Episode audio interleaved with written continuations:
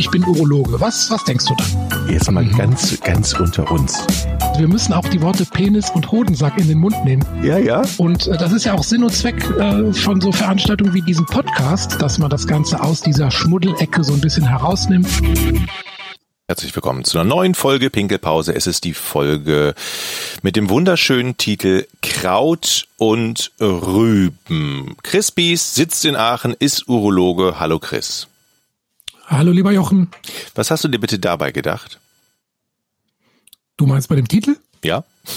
Ja, das bezieht sich sowohl auf den Inhalt heute, es geht nämlich um ähm, Pflanzentherapien und Ernährung bei Prostatavergrößerung und bisschen auch bei Krebs, aber auch ein bisschen Kraut und Rüben, was die Datenlage angeht. Ne? Mhm. Also da sind wir eigentlich jetzt direkt schon bei dem Kernproblem, wie das immer ist bei den Pflanzentherapien. Ähm, die wissenschaftliche Datenlage, die wird dann irgendwann sehr dünn. Das müssen wir vielleicht mal so ein bisschen besprechen heute. Wie geht's dir denn? Mir geht's gut. Ich war ja, wie du weißt, ähm, bei der Darmspiegelung. Ja. Ne, wenn wir das schon angetiggert haben, dann müssen wir das auch auflösen. Also ein wunderbarer Darm. Ja, also da stand der Arzt nach der Narkose, die wunderbar war. Dieses Propofol ist ja ein Sauzeug. Ich habe selten so gut geschlafen. Mhm. Da stand der Arzt dann vor mir, guckte mich so an, Herr Dominikus.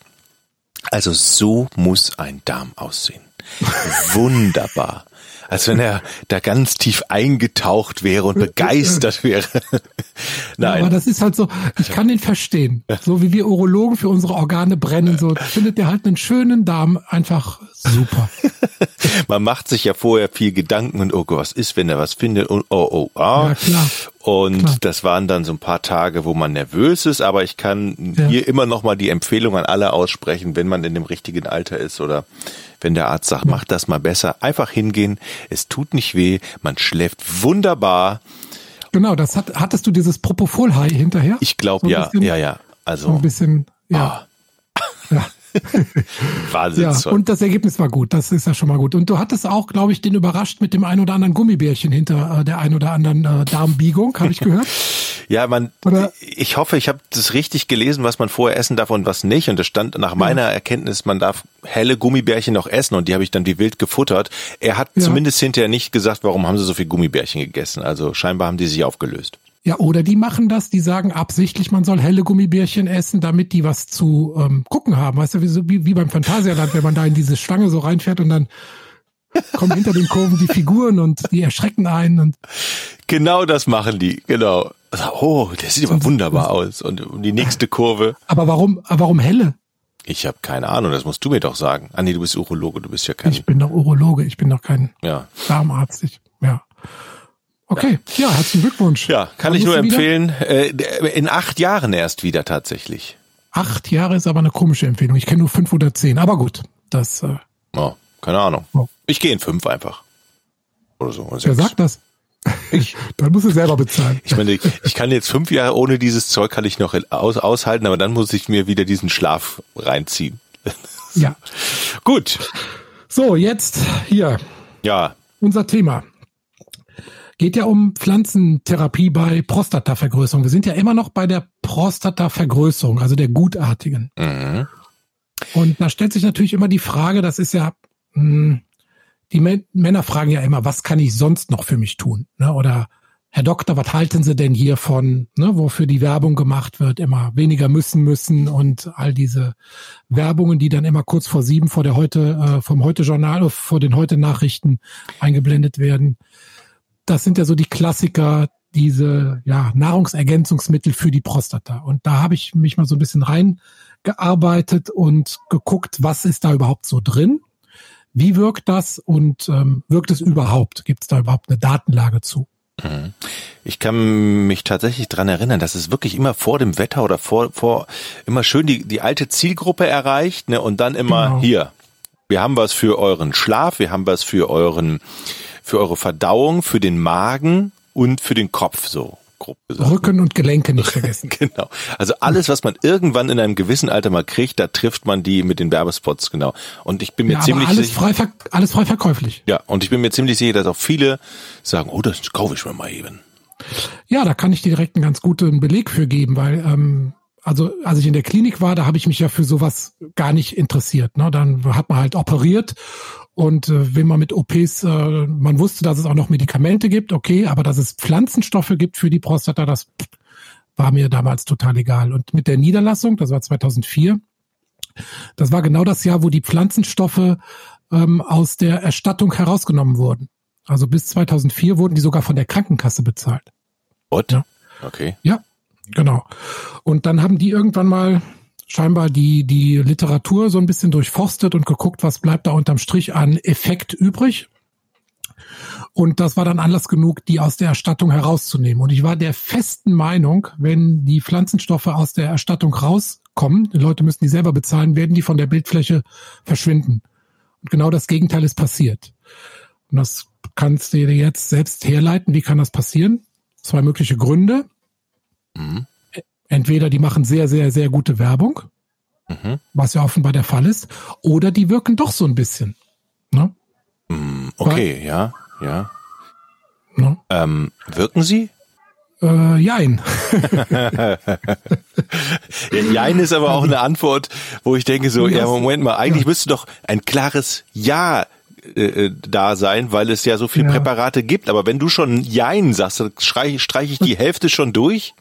Was denkst du denn, wie viele Präparate gibt es? Also wir machen jetzt mal die Quiz, Quizfrage vorweg. Also erstmal, oder Quizfrage mache ich mal jetzt mehrteilig. Was denkst du, wie viele Präparate gibt es in Europa für die Prostata? Aus wie vielen verschiedenen Pflanzen sind die gemacht und wie viel Umsatz wird damit generiert? Einfach mal so ein bisschen Zahlen. In Deutschland oder weltweit? Europa, Europa. Europa. Also sagen wir mal, wie viele Präparate gibt es für die Prostata? Für die Prostata, also für die Pflanzentherapie für die Prostata.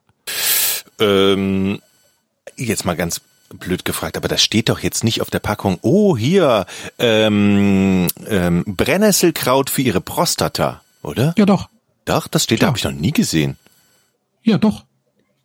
Okay. Genau, das ist es. Ja, ja. Und du hast auch schon den, äh, den wichtigsten äh, Inhaltsstoff eigentlich schon genannt. Brennnessel? Brenn ja. Das war jetzt ein Witz von mir. Ja. Das war jetzt nicht die Quizfrage, aber da kriegst du einen Punkt für. Also das war. Moment, okay, langsam. Also, okay. Aus der Hüfte geschossen und getroffen, ja. Brennnessel. Ey, dann kann ich tatsächlich auch noch in den Markt einsteigen. Ich habe ganz viele Brennnesseln hier um die Ecke.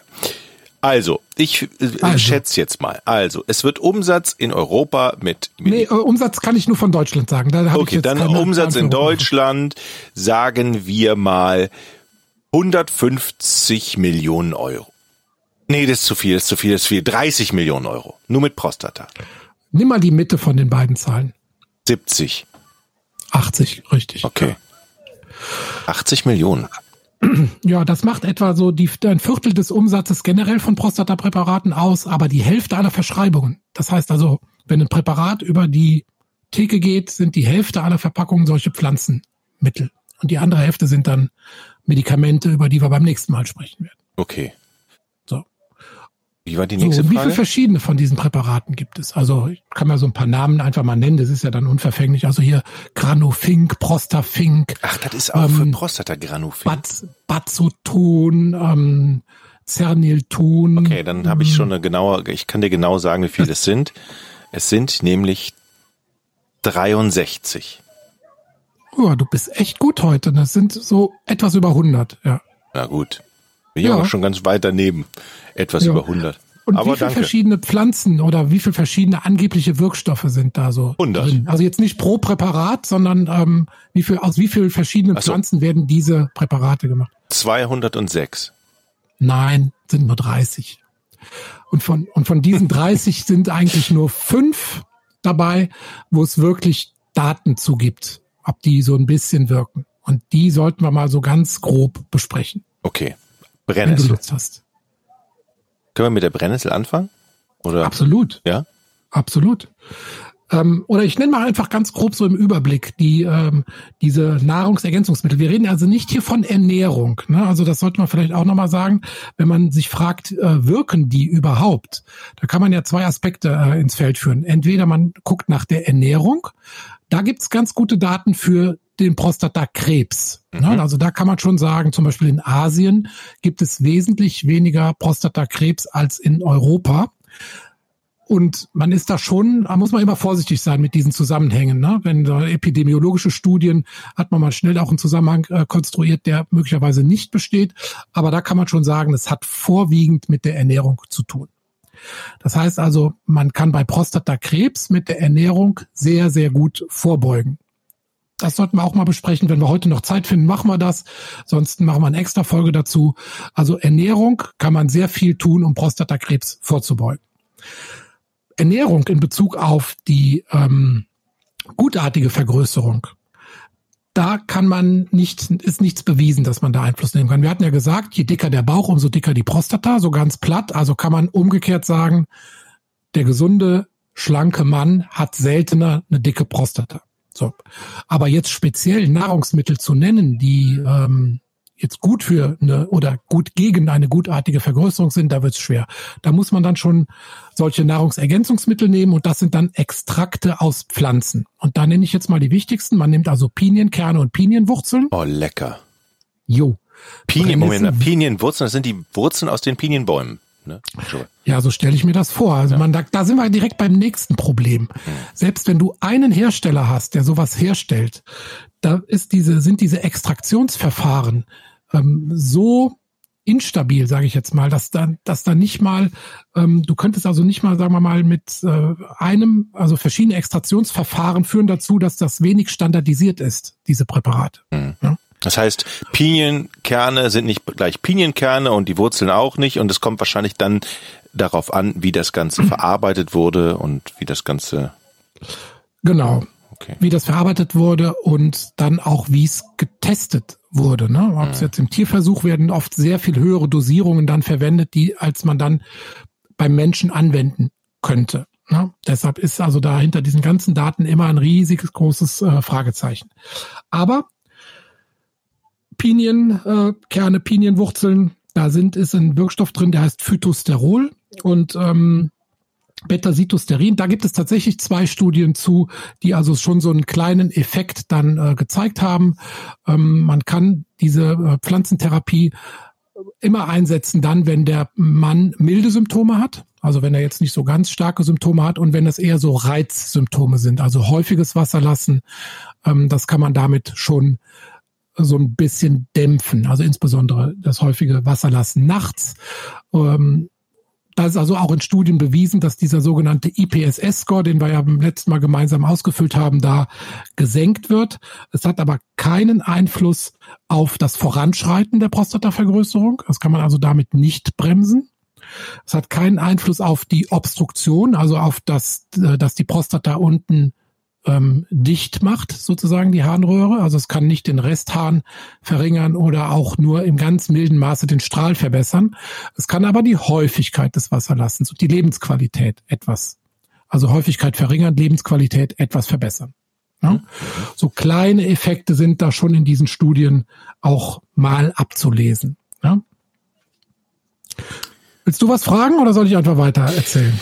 Ähm, wir waren jetzt bei Pinienkernen, ne? Ja. Ähm, was gibt's denn? Also Brennnessel, Pinienkerne. Ja, jetzt kommt noch was, was man so im äh, direkten ähm, Alltag auch umsetzen kann: Kürbiskerne. Oh, das ist auch ja. gut. Lecker. Das sind alles Sachen, ja. die ich mag. Nee, Brennnessel nicht so, aber Brennnesselwurzel vor allem. Das heißt, ähm, okay, erzähl mir erstmal was über die ähm, Kürbiskerne. Ja, bei den Kürbiskernen, da sind dann so ein bisschen andere Inhaltsstoffe drin, ähm, vor allem auch ungesättigte Fettsäuren, den, die kommen sowieso in allen Stoffen irgendwie vor und scheinbar haben die auch da eine besondere Wirkung. Wie das genau funktioniert, kann ich dir leider nicht sagen. Und dann gibt's noch ähm, in den Kürbiskernen Selen und Carotinoide. Und Carotinoide sind ja diese roten Farbstoffe. Ähm, die haben dann auch wiederum bei der Ernährung, wenn wir zu dem Prostatakrebs kommen, spielen die auch nochmal eine ganz besondere Rolle. Mhm. Das heißt, ich, wenn ich mir jetzt Kürbiskerntütchen kaufe, so, dann ist es schon mal gar nicht schlecht, wenn ich Kürbiskerne also esse. Ja, das ist tatsächlich also auch viel kostengünstiger, ne? als wenn man sich diese teuren Präparate im Drogeriemarkt oder Apotheke kauft, kann man einfach 10 Gramm Kürbissamen am Tag, Kürbiskerne am Tag, das ist ein, ein guter Esslöffel voll zu sich führen. Damit hat man praktisch schon die Dosierung oder diesen Effekt, der in den Studien dann untersucht wurde. Okay, guter Tipp. Ja, ne? Ja. Und dann gibt's noch ein bekanntes Präparat, das ist in Amerika sehr verbreitet, die Sägezahnpalme, Saw Palmetto. Die Sägezahnpalme. Ja, auch wieder ähnliche Inhaltsstoffe, Phytosterole, Fettsäuren und ähm, das Problem ist halt auch immer, es wird diesen Stoffen werden ganz, ganz verschiedene ähm, Wirkungen zugeschrieben, was die alles äh, machen können. Also die, äh, ich habe jetzt hier sogar sieben verschiedene Wirkungen gefunden, die denen zugeschrieben werden. Also es werden Enzyme blockiert, die die Prostata ähm, zur Vergrößerung bringen, also die 5-Alpha-Reduktase, die wird blockiert. Ähm, es werden Alpha-Rezeptoren blockiert, die die Prostata öffnen sollen.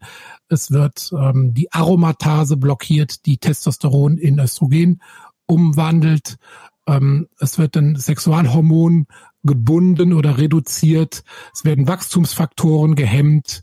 Es gibt eine antientzündliche und abschwellende Wirkung und die Blasenmuskulatur soll gestärkt werden. Also es werden da ganz viele Wirkmechanismen diskutiert und ja, wenn man natürlich jetzt sowas hat, also viele Wirkstoffe, viele Wirkmechanismen, dann wird die Nachvollziehbarkeit dieser einzelnen Wirkungen natürlich immer schlechter. Ja. Ich frage mich ja, wie kommt man auf die Idee, die Sägezahlenpalme umzuhauen und daraus ein Medikament zu machen oder ein, ein, ein oder ein mögliches Arzneimittel oder Zusatzpräparat. Das ist ja. Was? Das fragt man ja bei der Potenz auch schon mal, wieso isst man die Rinde vom Baum? Ne? Und hier gibt's auch zum Beispiel den afrikanischen Pflaumenbaum. Da wird auch die Rinde von benutzt und das ist in Frankreich und USA ist das ein sehr weit verbreitetes Präparat. Wie kommt man auf die Idee? Keine Ahnung. Ja, irgendeiner muss doch mal angefangen, oh, ein schöner, wie war der Baum noch? Afrikanischer Pflaumenbaum. Oh, ein schöner afrikanischer Pflaumenbaum. Da können wir nicht nur die Pflaumen essen, sondern essen wir mal die Rinde. Oh, schmeckt gut. Und jetzt gucken wir mal, wie sich das auswirkt auf die. Pro Was ist denn das für, also Wahnsinn. Ja. Ja, deshalb, wie gesagt, heute die Folge so ein bisschen Kraut und Rüben. Ne? Also wir müssen da so ein bisschen heute, glaube ich, ähm, ja, auch dran glauben, dass es hilft. Also, aber die, pass auf, du, du hast ja schon gesagt, ja. ein ein paar Kürbiskerne morgens ist doch super. Was lege ich mir denn denn noch so auf den Teller? Aus, angenommen, du also, solltest jetzt mal eine Empfehlung geben, ohne wissenschaftlich hundertprozentig. Da können wir tatsächlich, dann müssen wir so ein bisschen rüberschwenken zum Prostatakrebs, was da so als Vorbeugung hilft. Und das kann bei der Prostata auch so und bei dem gutartigen Vergrößerung auch so ein bisschen empfohlen werden. Also ähm, viel Gemüse, viel Obst irgendwie klar. Ne? Da sind also auch wichtige Sachen drin, wie diese Carotinoide, Lutein, Vitamin C und so weiter. Ähm, dann zwei ganz wichtige Stoffe, Knoblauch und Tomaten. Oh, Knoblauch, Damit kann man sogar, Knoblauch. Ja, aber da sind wir auch bei einer Dosierung von einigen Gramm pro äh, Tag. Also da musst du dann auch tatsächlich so ein paar Knoblauchzehen pro Tag zu dir nehmen. Wenn du das aber tust, über einen längeren Zeitraum kann man ähm, den PSA-Wert damit senken nachgewiesenermaßen etwas. Und das Prostatakrebsrisiko auch. Mit Knoblauch, ordentlich Knoblauch. Ordentlich Knoblauch, genau. Gibt sogar so Flüssigextrakte, also ich stelle mir das jetzt so vor wie das, was man sich über die Pizza tut. Ne? Mhm. Aber da musst du dann auch schon ordentlich zulangen, damit dieser Effekt ähm, eintritt. Da muss man ja auch sagen, da machen so Kapseln dann möglicherweise mehr Sinn, weil dann stinkt man wahrscheinlich nicht danach. Ich meine, ich kann natürlich auch mir vier Knoblauchzehen morgens aufs Müsli hacken, aber ich weiß nicht, ja, ob das aber, so geil ist. Aber du musst stinken weil ähm, die, die wirksamen äh, Substanzen in dem im Knoblauch sind sogenannte Organoschwefelverbindungen und die machen auch diesen Geruch aus. Und die müssen erst aktiviert werden durch ein Enzym, damit die überhaupt wirken. Wenn du Knoblauch in dein Essen tust, mhm. ähm, wie machst du das? Ich mache eine Knoblauchzehe und dann schneide ich die, schnibbel die, die da drauf und dann brate ich die meistens. Also direkt. Also du schnibbelst das und tust direkt in die Pfanne und machst das so ein bisschen in Olivenöl. Ja. Genau. Okay. Oder? Und dann passiert nämlich genau das. Was du man nicht machst hat. den ganzen, ganzen Effekt von diesen Schwefelverbindungen kaputt damit. Ja, weil, hey, Schade. Das wusste ich auch nicht. Man sollte den Knoblauch, bevor man ihn weiterverarbeitet, zehn Minuten ruhen lassen. Denn dieses Enzym, was da ähm, aktiviert wird. Das ist die Alliinase, heißt das, und das aktiviert diese Schwefelverbindungen, die dann auch die aktiven Substanzen sind. Und wenn du das jetzt sofort verarbeitest und dann noch mit Hitze weiter verarbeitest, dann ist dieser Schutzeffekt vom Knoblauch weitgehend vernichtet. Das heißt, Moment mal, wenn also ich, ich mache den Knoblauch äh, langsam, Jochen. Ich habe eine Knoblauchzehe. Die ist schon yes. gelöst aus diesem Knoblauchbund. Dann schäl ich die, ja. lass die dann zehn Minuten liegen. Nee, du, du schneidest das und lässt es dann zehn Minuten liegen, bevor du es weiter Ich hack es, ich hack es ja. und dann zehn Minuten liegen lassen. Damit diese Alinase praktisch diese Schwefelverbindung aktivieren kann. Aber dann darf ich sie wieder braten und dann ist es wieder okay. Ja, nicht zu viel Hitze. Ne? Hitze Aha. gilt auch bei den zu verarbeitenden Gemüsen, am besten nur roh oder gedämpft. Je mehr Hitze du da zuführst, umso mehr werden die aktiven Substanzen ähm, okay. gekillt und dann hast du eben nicht diesen Effekt. Das heißt, wenn ich so eine schöne Gambas alla Joli mache und hm. schöne Knoblauchringe, die kross gebraten sind, Effekt hm. futsch. Hm. Wahrscheinlich. Ja. ja. Ich hatte übrigens gerade, fällt mir gerade ein richtig schönes Prostata-Menü, so Spackbolo mit mm. Knoblauch, Zwiebeln, Tomatensauce. Ne? Tomaten auch sehr, sehr, sehr gut für die Prostata. Da ist ein sogenanntes Leukopen oder ja auch ein Carotinoid drin, ähm, das die rote Farbe macht. Und bei den Tomaten ist es ein bisschen anders. Mm. Da kommt jetzt die gute Nachricht. Ah. Bei den Tomaten, da kannst du jede Form nehmen, wie du willst. Das ist nämlich, die sind nämlich ähm, fettlöslich, die sind hitzestabil, diese Sachen, diese Leukopene. Die kannst du also braten, erhitzen, kochen, ähm, kannst Ketchup nehmen, Tomatenmark, ja, da ist sogar viel konzentrierter drin, dieses Leukopen. Ähm, ja, und Tomaten haben halt auch einen schützenden Effekt, zumindest vor Prostatakrebs, Risikoreduktion um 20 Prozent. Oh. Also jetzt sind wir schon mittendrin in dem Prostatakrebs-Thema, ne? Also, okay. aber du hast mich ja gefragt, stell mir mal ein Menü zusammen, dann sage ich dir Gemüse, Knoblauch, Tomaten und es kommen noch dazu Zwiebeln, Ne? Oh, ich liebe ähm, Zwiebeln. Also das ist ja super. Das ist mhm. super. Ich liebe Knoblauch. Ich mag Tomaten. Ich mag Zwiebeln. Ich mag Kürbiskerne. Hm. Ja. ja, du machst jetzt mal bei Twitch, machst du demnächst mal ein Prostata-Menü. Immer diese Fleisch, Fleisch, Fleisch. Das ja? Prostata-Menü, sehr gut. Ja, nicht aus Prostata-Drüsen gekocht, sondern. Äh, ja, ja, ich verstehe schon. Ja, ja. Kleine Anregung. Man, wirklich, es müsste eigentlich eine Kochshow geben, die, die sich immer so das Kopfschmerzmenü oder Anti-Kopfschmerzmenü, das Rückenmenü, ja. ähm, Blasenmenü, das ist doch super. Machen wir. Wir dann, machen ein, Dann machen ja. wir noch eine Kochsendung, meinst du? Na klar. Okay, das ist gut. Aber jetzt mal blöd gefragt, ja reicht es nicht, wenn ich mich ganz normal ernähre wie ein durchschnittlicher Mensch und dann kriege ich genug von diesen Stoffen? Wenn du mich fragst, ganz klare Antwort ja. Also ich bin auch tatsächlich kein Freund davon, jetzt äh, alles abzuwiegen und äh, sich muss da diese Komponente noch rein und das und jenes. Ich glaube, wenn man einfach so ein bisschen so ein Bewusstsein dafür entwickelt, was ist gut, was ist schädlich, dann äh, kann man so mit und mit seine Ernährung so gestalten, dass das jetzt für die meisten Organe gut ist. Und wir reden jetzt speziell von der Prostata. Also man kann natürlich diese Nahrungsergänzungsmittel nehmen. Man macht da sicherlich nichts mit falsch. Man hat eine leichte Verbesserung der Lebensqualität, des äh, Wasserlassens, der Häufigkeit. Ähm, und man kann aber nicht das Fortschreiten einer Prostatavergrößerung verhindern. Man hat keinen Effekt auf PSA-Wert oder Prostatakrebswahrscheinlichkeit. Und da würde ich einfach empfehlen, sich äh, so zu ernähren, wie wir es eben so angerissen haben. Vor allen Dingen reden wir jetzt auch nur über die Prostata, ja. Jetzt stelle ich mir vor, ich gehe noch zu 15 weiteren Ärzten mit ihren Fachgebieten und dann, mhm. dann habe ich jeden Morgen 15 Teller, die ich essen muss.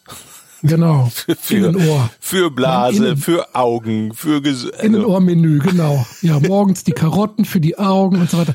Man wird ja schier verrückt. Ne? Ja, man wird irre. Und ja, man wird irre. Und je mehr man sich in dieses Thema einliest, umso verwirrter ist man dann irgendwie auch. Also das ist ja dann auch gut, wo wir dann wieder bei der Industrie sind, Verwirrung zu stiften, beziehungsweise äh, den Eindruck zu verwick äh, zu zu ähm, zu erwecken, man man man nimmt sie an die Hand und zwei ja. von diesen Kapseln und sie brauchen nichts anderes. Ja. Ungefähr. Ich meine, es gab ja mal den, als der Böhmermann hat ja mal ähm, die Homöopathie so auf die Schippe genommen, ne, wo dann auch, wenn man die Studien oder es gibt ja keine Studien nimmt, da bleibt ja nicht viel übrig gegenüber Placebo-Effekt. Ne? Und so ähnlich ist das hier auch. Und wenn man Studien, also Stiftung Warentester, nee, Ökotest hat auch mal hier diese Pflanzentherapien mal alle unter die Lupe genommen und da haben nur fünf von 23 haben mit gut abgeschnitten und sechs mit befriedigend und alle anderen waren schlechter.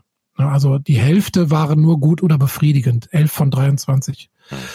Also ich glaube tatsächlich, wenn man sich so ein bisschen bewusst macht, ähm, man kann, man macht keinen Fehler, wenn man ein paar Kürbiskerne isst und ähm, Pinienkerne, aber ansonsten gesunde, vernünftige Ernährung führt, glaube ich, mindestens genauso weit. Wenn man jetzt Studien machen wollte, die müssten auch bestimmte ähm, Kriterien erfüllen. Also die müssten mindestens zwölf Monate beobachtet werden, die Leute. Und es äh, müsste doppelblind durchgeführt werden. Das heißt, die dürfen nicht, weder der Arzt noch der äh, Proband darf nicht wissen, was er jetzt nimmt, ob er jetzt dieses Extrakt nimmt oder ein Placebo. Es muss randomisiert werden, also eine Zufallsverteilung. Ja, darf also nicht der, der Proband sagen, ich möchte aber das äh, Verum haben. Und es muss halt, wie gesagt, mit Placebo kontrolliert werden. Es muss eine Gruppe geben, die halt nur ähm, wirkungslose Kapseln bekommt. Mhm. Und das gibt's halt auf diesem Gebiet nicht und es gibt scheinbar auch keine Notwendigkeit, das zu tun, weil äh, die verkaufen sich auch so die Sachen. Aber wenn ich jetzt so deinen, wenn ich so dich jetzt höre, dann würdest du sagen, man braucht es eigentlich nicht kaufen, normal ernähren und gut ist. Mhm. Ja, aber ich möchte auch nicht den Placebo-Effekt äh, so runterspielen, weil der ist ja hoch. Der ist ja 20 Prozent sowohl auf die subjektiven Parameter, also man fühlt sich tatsächlich ne, mhm. besser, aber es gibt ja auch einen Effekt auf die objektiven Parameter, ne? Ähm, also auf den Harnstrahl beispielsweise und so weiter. Selbst bei Placebo, das ist ja erstaunlich, dass man also somatische äh, Sachen, also körperliche Sachen beeinflussen kann mit einer Placebo-Pille. Das ist ja wirklich ein erstaunlicher Effekt. Und das will ich ja nicht kleinreden. Und wenn ein Patient denkt, er tut sich was Gutes und ähm, er schadet sich nicht, dann stehe ich da voll dahinter. Und ich muss nur immer dann einschreiten, sozusagen, wenn man äh, die Schulmedizin verlässt, um sich nur auf solche Gebiete zu begeben. Dann wird es oftmals gefährlich. Mhm. Davon gibt es auch genug Leute wahrscheinlich, ne? Ja, und es werden zum Teil auch solche Krebstherapien angeboten, wo dann halt äh, vermeintliche Wirkstoffe in Kombination äh, gegeben werden, äh, die auf der für gutartige Vergrößerung eingesetzt werden, das in Kombination mit Pflanzenstoffen. Und da gibt's die abstrusesten ähm, Online-Händler und da muss ich so ein bisschen vorwarnen. Mhm. Ne, aber ja, ansonsten, warum soll man nicht diesen geringen Effekt, der in Studien äh, bewiesen ist, auch nutzen für sich? Ne, wie gesagt, wenn man darauf achtet, dass man es jetzt den richtigen Leuten gibt, die nur milde, moderate Beschwerden haben, die kein hohes Risiko für einen ähm, Harnverhalt oder sonstige Komplikationen haben, dann finde ich das gut. Jetzt waren wir bei der Ernährung. Ich könnte mir vorstellen, dass aber auch ganz viel was mit dem Lebensstil zu tun hat. Also, ich, ich, ich trinke ja grundsätzlich nicht, wie du weißt. Mhm. Ich bin auch kein Party. Ja, ich weiß. Ich bin auch kein, gesehen, ja. Ich bin auch kein Partyraucher. Das heißt, ja. eigentlich habe ich doch die nee, besten. Du rauchst, raus auf Partys rauchst du nicht, ne? Nein, ich habe ich hab doch die besten. ich habe doch die besten Voraussetzungen, gut gesundet durchs Leben zu gehen, oder? Ja, jetzt wird's tatsächlich echt schwierig, weil, ähm, wie soll ich das jetzt vermitteln? Ja. Weil Alko, Alkohol, sogar relativ viel Alkohol, halbiert das Risiko für eine Prostatavergrößerung für ein Adenom, also die gutartige Vergrößerung. Aha. Und bei Rauchen ist es ähnlich. Also es gibt tatsächlich ähm, Daten, dass Männer, die ein wenig trinken und ein wenig rauchen, seltener eine Prostatavergrößerung haben. Und das ist weltweit so. Also es ist jetzt nicht so, dass, also das ist wieder so ein Punkt, wie ich eben sagte, man muss immer aufpassen, dass man so geografische Häufungen nicht irgendeinem Punkt zuschreibt, ähm, der, der, wo der Zusammenhang gar nicht zu beweisen ist. Aber hier ist es tatsächlich so, weltweit ist es so, dass Leute, die ein bisschen trinken und ein bisschen rauchen, seltener eine Prostatavergrößerung kriegen. Aber ich will das auf gar keinen Fall jetzt an dieser Stelle in irgendeine Empfehlung ummünzen. Das also wäre auch schlecht. schon mal gar nicht. Ja, also ja.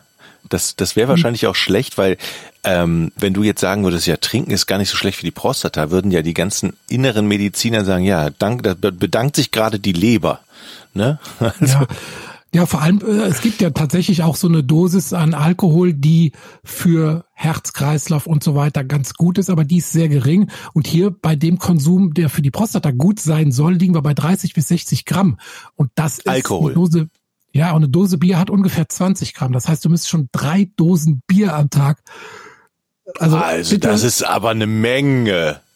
Bitte, bitte, bitte nicht. Also Auf ich habe das jetzt Fall. nur erwähnt, weil es diese Daten gibt, aber ich leite daraus keine Empfehlung ab. Ja, oder man kann sich aussuchen, welchem Organ es denn gut gehen soll. Wenn einer sagt, ich liebe meine Prostata mehr als alles andere, trinke ich mir drei Büchsen Bier. Wir werden dieses Alkoholthema mal aufdröseln, Ja. mal ganz in Ruhe und gucken, wie viel Alkohol ist gut für welche Organe. Und dann können wir da vielleicht auch mal eine Empfehlung draus stricken. Ne? Aber diese Ernährungsmedizin, die kann einen echt so ein bisschen kirre machen. Das, äh, Da gibt's auch ganz, wahrscheinlich ganz viele Leute, die ganz viel sagen und ganz Ja. viele Empfehlungen haben und ja, deshalb lieber runterbrechen auf das, was wirklich bekannt ist und ähm, daran halten. Ja, und deshalb mache ich mir jetzt gleich ein Bierchen auf. ich wollte gerade mit dir anstoßen. Wir haben ja schon zwei Uhr. ja. Kein Bier vor vier, ne? Doch, heute mal ja. Nein, kleiner Spaß. Ähm, so, ich muss mir noch Was- einen was- Aschenbecher ja. holen neben. Bitte? Ich Du musst weg, ne? Ich muss noch einen Aschenbecher suchen hier. Jochen. Äh, Also, sind wir durch? Nee, wir brauchen noch. ja, wir, wir, wir, ziehen noch ein Fazit, oder? Ja. Also mein, Fazit mein lautet Fazit habe ich schon. Das, das bleibt aber bei mir. Okay. Ich dachte jetzt eigentlich, ich könnte dich hier mit Knoblauch, Olivenöl, Zwiebeln, Gemüse, Soja, Lauchgemüse, was weiß ich. Ähm, Tatsächlich habe ich mir jetzt gerade eben, wo du das mit dem Knoblauch gedacht hast, ich werde es jetzt tatsächlich ruhen lassen und nicht so lange in der Pfanne lassen. Es schmeckt auch gut. Das zu wissen, finde ich ein Ja. guter Hinweis. Ja, das ist ein Fazit, Knoblauch ruhen lassen. Und das andere Fazit lautet ganz einfach, wer heilt, hat recht. Fertig. Also, wenn ne, wenn es einem besser geht damit, soll man es machen. Und äh, ja, fertig. Ja, das ist doch ein super Fazit. Finde ich auch. Pipipedia haben wir noch. Willst du noch? Ja? Pipipedia habe ich heute ach, einfach nur von den, von den Pflanzenstoffen ähm, die rausgesucht, die den schönsten Namen haben. Das sind einmal die Roggenpollen, die heißen nämlich Sekale Cereale. Finde ich irgendwie schön. Roggenpollen. Und ja, und Kürbissamen, die heißen Cucurbita Pepo. Das finde ich schön. Das ist süß, ne? Wie sag nochmal? Sag nochmal. Cucurbita Pepo. Peto. Das ist ein wunderbarer Name. Ja, so ein bisschen wie Popokatepetel. Ich esse ja auch, So. vielleicht kannst du noch mal raussuchen, vielleicht als Hausaufgabe. So, ich esse ja sehr viel Leinsamen morgens. Oder so kann ich das selber raussuchen. Du gibst mir jetzt Hausaufgaben. An dem Punkt sind wir angekommen. Ich frag für ihn Freund und der isst sehr viel Leinsamen. Ja, Und der hat gesagt, das scheint gut für sein, für seinen Darm, Flora und alles zu sein. Und ich gucke Ja. ihn dann immer mit großen Augen an. Aber es kann ja sein, dass du es aus dem Lameng jetzt raus weißt, ob Leinsamen Ja. wirklich so. ja, ja. Sehr gut. Leinsamen, ähm, es fällt in die Gruppe der, wo die Phytoöstrogene drin sind, also die pflanzlichen Östrogene und das soll tatsächlich gemeinsam so mit Soja und Vollkornprodukten ähm, ganz gut sein für die Prostata. Also Leinsamen auch auf die Liste bitte, wenn Sehr du gleich gut. einkaufen gehst. Ich mache mir nämlich morgens immer so ein, also so ein Müsli aus Haferflocken, Leinsamen, Sonnenblumen und dann schneide ich noch einen Apfel ran. Ist das vorbildlich? Zum Nutella-Brot. Das ist vorbildlich. Zum Bier und der Kippe. Okay. Gut. Tipptopp. Chris, vielen Dank für diese schöne Folge und schönen Gruß nach Aachen. Schönen Gruß nach Hamburg. Mach's Tschüss. Gut. Ich bin Urologe. Was, was denkst du da? Jetzt mal ganz, ganz unter uns. Wir müssen auch die Worte Penis und Hodensack in den Mund nehmen. Ja, ja. Und äh, das ist ja auch Sinn und Zweck äh, von so Veranstaltungen wie diesem Podcast, dass man das Ganze aus dieser Schmuddelecke so ein bisschen herausnimmt.